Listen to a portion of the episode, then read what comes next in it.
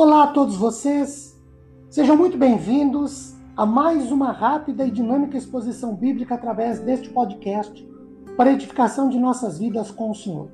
Meu nome é Ricardo Bresciani, eu sou pastor da Igreja Presbiteriana Filadélfia de Araraquara, situada na Avenida Doutor Leite de Moraes, 521, na Vila Xavier. É um prazer e uma grata realização compartilhar uma citação bíblica. Hoje, a partir do livro de Jó, capítulo 4, versículo 7, que diz assim: Lembra-te, acaso já pereceu algum inocente?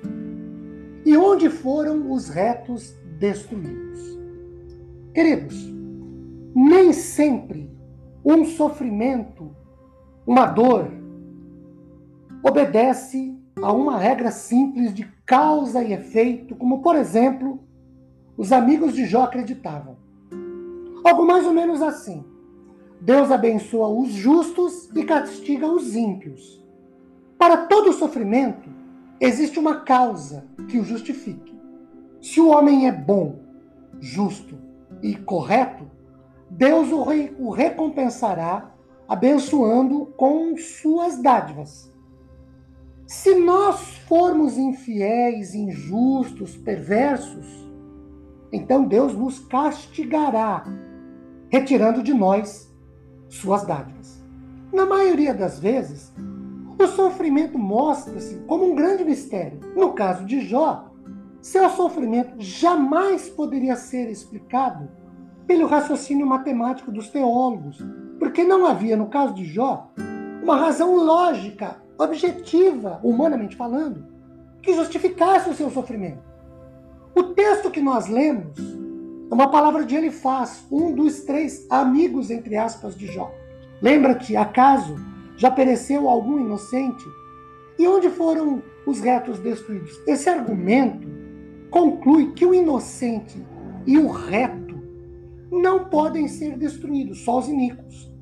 Em Jó capítulo 8, verso 5, o mesmo personagem Elifaz propõe o seguinte: Quanto a mim, eu buscaria Deus e a ele entregaria a minha causa. E a partir daí, descreve o porquê de agir assim. O homem deve buscar a Deus, pois somente Deus é capaz de livrá-lo da sua desgraça. Ele faz, não se preocupa em entender a Jó na sua angústia. O seu interesse é apenas fazer com que Jó entre no seu esquema de fé.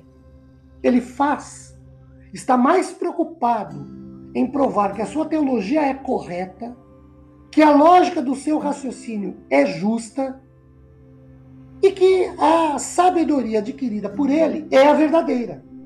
Jó, segundo os seus amigos, deveria partir para uma espiritualidade que buscasse a Deus, não por causa de Deus em si, mas por causa dele mesmo, Jó. Os amigos de Jó a despeito de suas intenções sinceras, cometem o mesmo erro de muitos conselheiros hoje.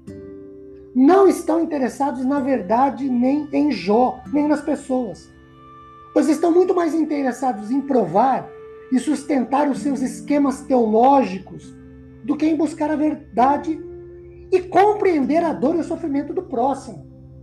Jó se considerava um inocente, não no sentido que de não ser um pecador. Isso ele sabia que era. Mas de não reconhecer nada que tivesse feito que o levasse a merecer tamanho castigo. Se Jó buscasse a Deus, confessando seu pecado apenas para receber de volta o que lhe fora tirado, acatando a sugestão dos seus amigos, ele estaria de fato buscando a Deus não por quem Deus é, mas pelos benefícios que ele oferece. Jó estaria buscando a Deus para desfrutar dos benefícios divinos e não simplesmente porque ama a Deus e deseja servi-lo por nada. Estaria buscando a Deus por causa de si mesmo e não por causa de Deus. Ele estaria buscando a bênção de Deus, mas não o Deus da bênção. Jó representa a crise espiritual diagnosticada na motivação da alma humana. Imaginemos se Deus permitisse a Satanás tirar todas as motivações e estímulos externos de nossas devoções, integridades e louvores.